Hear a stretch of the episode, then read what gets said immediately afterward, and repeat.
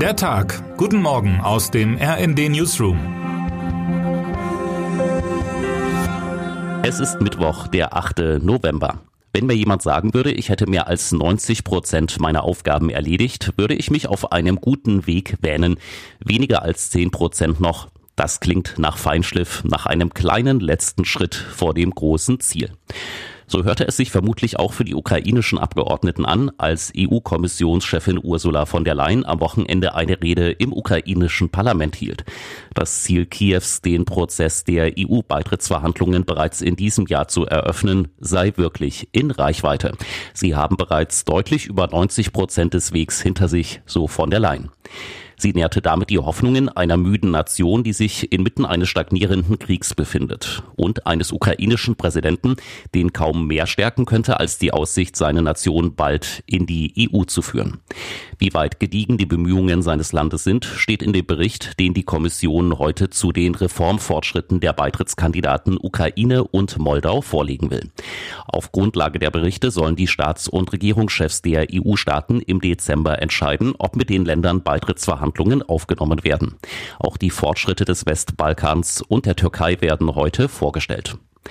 Nach der Motivationsrede von der Leins ist mit einer positiven Prognose für Kiew zu rechnen. Den Ukrainern stehe aber trotzdem eine Hängepartie bevor, meint der stellvertretende Leiter unseres Hauptstadtbüros Steven Geier. So wollen einige EU-Staaten wie Deutschland den Prozess aus politischen Gründen zwar forcieren, es gibt jedoch ein gegnerisches Lager um Ungarn, das auf die Einhaltung der strengen Formalitäten beharrt, von denen die Ukraine derzeit weit entfernt ist.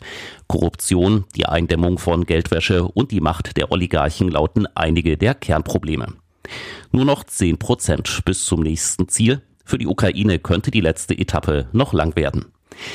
Derweil kann die Bundesregierung selbst von einstelligen Prozentzahlen nur träumen, zumindest im Hinblick auf die Wirtschaft. Nach Angaben des Statistischen Bundesamts sank die Wirtschaftsleistung zwischen Juli und September im Vergleich zum Vorjahresquartal um 0,1 Prozent. Dass Deutschlands Wirtschaft in diesem Jahr schrumpft, hatten Bundesregierung und führende Wirtschaftsforschungsinstitute bereits prognostiziert. Wirtschaftsminister Robert Habeck geht von einem Rückgang des Bruttoinlandsprodukts um 0,4 Prozent aus. Der internationale Währungsfonds Fonds sieht ein Minus von 0,5 Prozent kommen.